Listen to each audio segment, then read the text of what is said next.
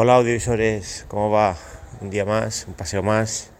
Voy dirigiéndome al instituto. Son las siete y media. Y nada, os quería comentar hoy cómo elegir un monitor gaming. Mi hijo ha querido para el cumpleaños, Juan, un monitor gaming. Y he estado investigando para saber qué características hay que mirar para comprar un buen monitor gaming. Le he dicho primero, mira qué tamaño quieres, porque él tiene ahora uno bastante grande, que es de 27, que es un tamaño ideal para jugar. Ten en cuenta que más grande de 27 te tienes que alejar bastante la pantalla. Para tener una idea de lo que se tiene que alargar, lo que va bien para saber si la distancia es correcta es alargar el brazo. No conviene ni estar muy cerca ni estar muy lejos. La distancia del brazo es una distancia buena. Si a esa distancia ves bien, pues el brazo estirado os da una medida que es la que en teoría tendríais que estar para jugar en unas condiciones razonables. Hoy hace un poco de viento, no sé si oiréis el, viento por aquí, pero vamos, esperemos que la grabación salga bien. Él resulta que quiere una pantalla de, de 34, no te lo pierdas. Y he dicho, uff, 34 es muy grande. Bueno, es que dice, es que yo quiero un ultra wide es decir, quiere que sea un formato eh, como los móviles, que sabéis que tiene distintos formatos, hay 21 venos y todas estas cosas, pues quiere formato pues bastante panorámico tipo pantalla de cine, pero lo quiere con curva. La curva se mide con la letra R, ¿no? Suele haber monitores 1800R, monitores 1000R. Según el número que tenga delante, va a tener más curva o menos curva. Claro, un monitor con curva de 34 pulgadas se puede decir que no parece tan grande como uno de 34 que no tenga curva, porque eh, abarca más encima del escritorio.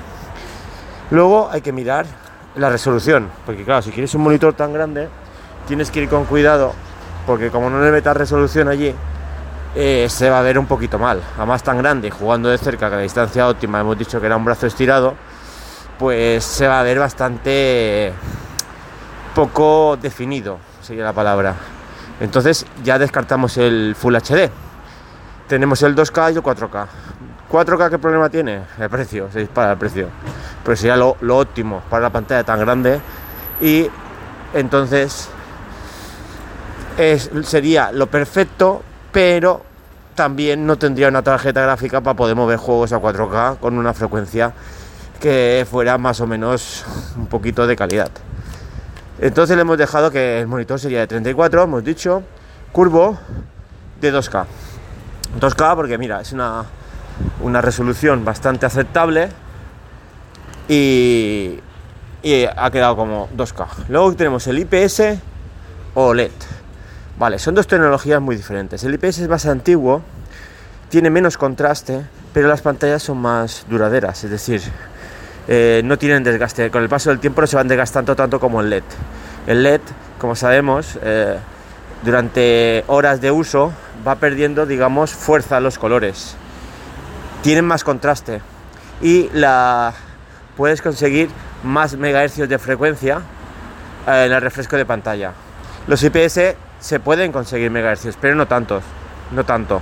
Le va un poquito por detrás. Por ejemplo, esta semana acaba de salir un monitor Asus LED de 20, creo que son 24 o 27, ahora no estoy seguro, que saca 500 megahercios de frecuencia. Eso es absurdo, porque el ojo humano dicen que a partir de 240 es casi imposible que distinga si tiene tanta frecuencia. Es decir, eh, estamos avanzando porque la tecnología tiene que avanzar, pero llega un momento que es como un poco absurdo. Es como hace un par de años que empezaban a meter, yo tuve un LG que le metían 4K o pantalla 4K a un móvil. La verdad, el ojo no era incapaz de, ver el punto tan pequeño. Es decir, 500 MHz, vale, van a empezar a salir monitores de estos, pero lo óptimo serían 240, ya sería una burrada.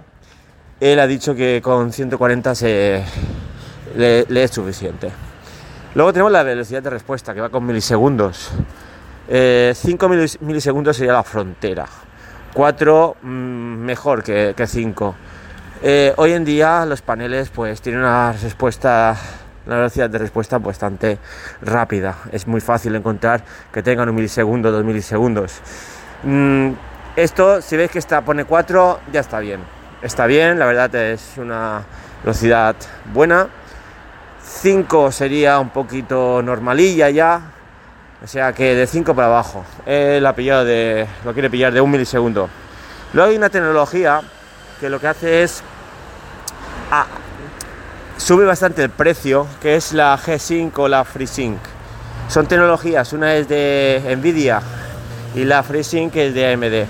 Son las tecnologías que hace que el monitor se entienda a la perfección con la tarjeta gráfica y de los mismos, eh, digamos, la misma frecuencia en la pantalla que la tarjeta gráfica, que no, no haga redondeces, es decir, no redondee. Es decir, si, si, la tarjeta saca 30, bueno, 77, pues en el monitor le lleguen 77 y saque 77 de refresco. Esto se consigue con esta tecnología, es bastante cara. Hace un par de años, por ejemplo, si tenías tarjeta gráfica Nvidia, tenías que comprar el monitor con el sello de G-Sync. Ahora no importa, ahora con el, el FreeSync, entre ellos son, como un estándar y, tanto funciona uno como, como el otro. Bueno, y luego tenemos una cosa muy importante que la gente desconoce, que es las tipos de, de conexiones de, o entradas que tiene el monitor, pues tenemos que coger que tenga HDMI o DisplayPort, o que tenga dos HDMI y dos DisplayPort, o un HDMI y un DisplayPort. Yo aconsejo que el DisplayPort en estos momentos está por encima del HDMI.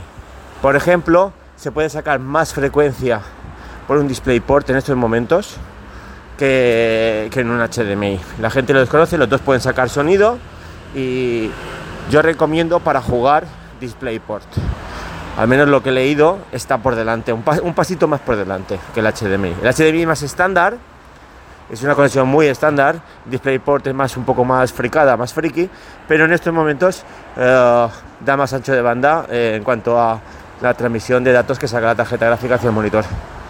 Y nada, al final pues nos hemos pillado teniendo esas características un LG de 34 pulgadas, un monstruo, 2K, eh, con una frecuencia de 140 creo que, que, tiene, milisegundo, y el panel LED.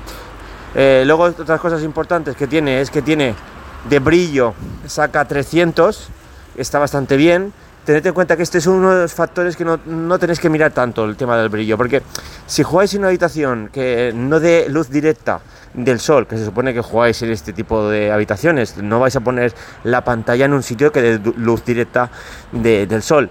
Entonces la gente suele jugar con la luz un poquito apagada y tal.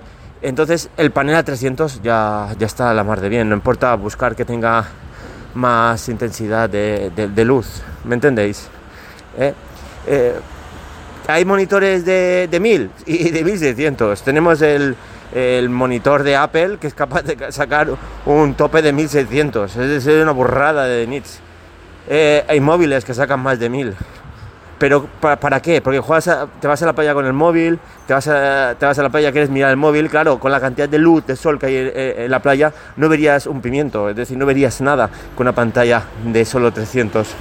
Pero jugando en casa eh, estando en un rinconcito que no te dé luz directa de la ventana, 300 es más que suficiente.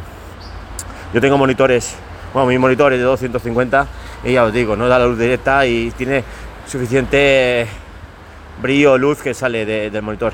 Y luego el tema del contraste aquí, según, tienes que mirarlo o no, según, porque si compras un IPS sí que habrías de mirarlo.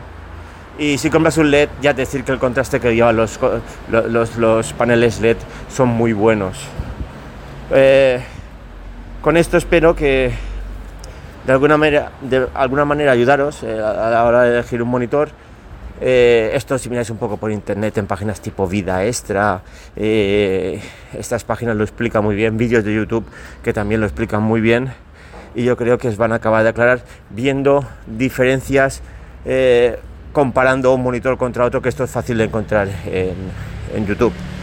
Y para acabar, una recomendación de Netflix. Yo sabéis que tengo Netflix y Amazon Prime. Eh, bueno, al Amazon que me refiero Prime Video. He mirado la serie. Bueno, no, es una serie, era una serie eh, antes en, TV, ahora es formato película. Han puesto el 3.5 y el 4.5 y medio de Jackass que me he hartado de reír.